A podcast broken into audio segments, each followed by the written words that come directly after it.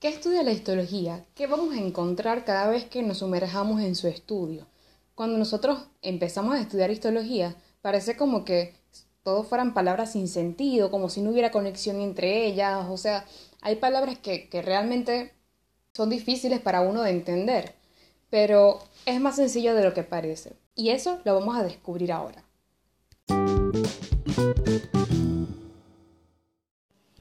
Algo súper curioso acerca de la histología es que la histología se reveló a la humanidad gracias al microscopio, ya sea desde sus inicios o ahora con microscopios electrónicos y medicina nuclear.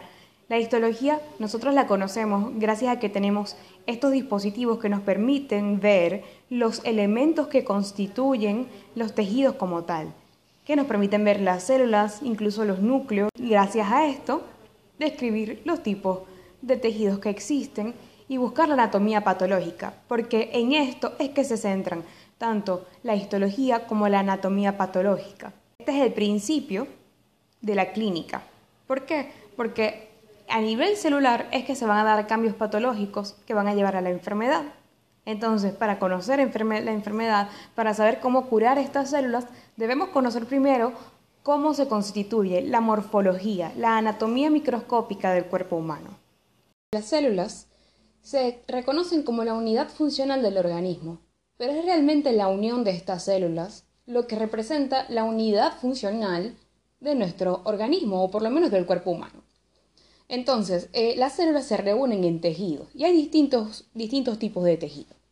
Ahora, yo podría hablar de tejido del sistema digestivo, tejido del sistema respiratorio, pero resulta que hay cuatro tipos de tejido que esos van a estar presentes en casi todos los órganos, es decir, casi todos los órganos van a estar constituidos por cuatro tipos de tejido fundamental y esos van a ser el tejido epitelial, el tejido nervioso, el tejido conjuntivo y el tejido muscular.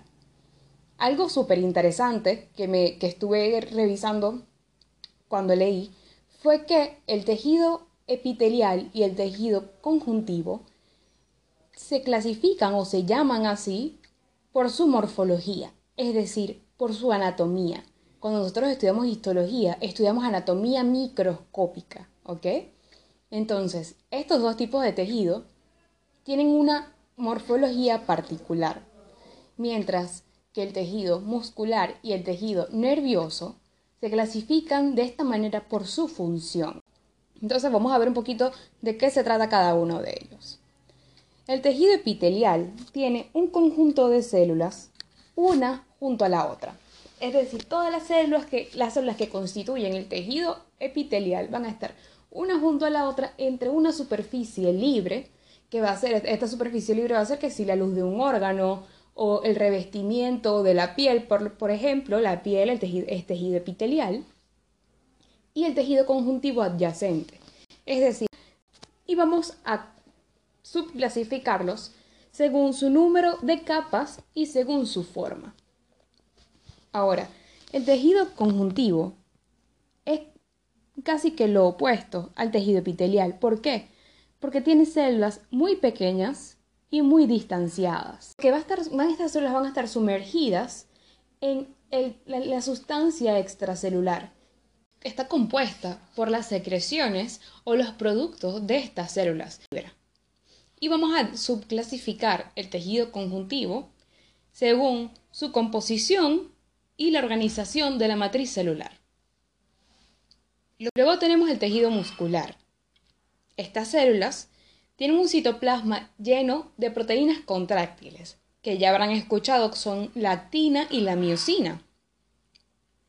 Y, estas células van a tener un esto, el eje van a estar orientado de forma paralela. Y esto, esta organización, favorece la contracción del tejido. Y no solo del tejido, sino de, puede ser todo un órgano completo. Imagínense que todas estas células tienen que actuar en sincronía y con una disposición específica para lograr esa contracción. También podemos ver en el tejido muscular que los núcleos de estas células comparten esta disposición paralela, esta, disposición de eje paralelo de todas sus células.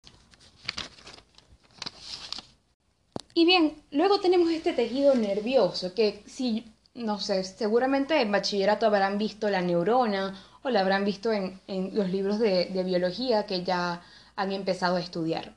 Este tejido nervioso tiene una forma súper particular y no solamente su forma particular, sino su función, porque están especializadas en la transmisión y en la integración de los estímulos nerviosos. Van a tener, como ya lo sabemos, un soma, dendritas, el axón, que luego finaliza en eh, la sinapsis, a través de la cual puede secretar neurotransmisores y generar un impulso eléctrico en la célula contigua. Y van a tener una particularidad, que estas células nerviosas tienen células de sostén. En el sistema nervioso central, estas células van a estar conformadas por la neuroglía, neuroglía. Y en el sistema nervioso periférico van a estar constituidas por las células de Schwann y las células satélite. Que el tejido nervioso se forma del neuroectodermo. Y este origen, este origen embrionario, lo comparte con el ectodermo del cual surge el tejido epitelial. Empieza a formarse embriológicamente para formar el cerebro y, todo el tejido nervioso queda un remanente de tejido epitelial dentro del sistema nervioso y van a estar conformados por las células ependimarias y el plexo las, células del plexo coroideo. El, plexo coroideo produce líquido cefalorraquídeo y las células ependimarias se dedican a la absorción de este líquido cefalorraquídeo. Entonces, como vemos, eh, tienen, conservan funciones epiteliales. Entonces, este, este tejido nervioso es realmente bastante particular pero si tenemos esto en cuenta, entonces el estudio de cada uno de esos tejidos en particular va a ser mucho más sencillo.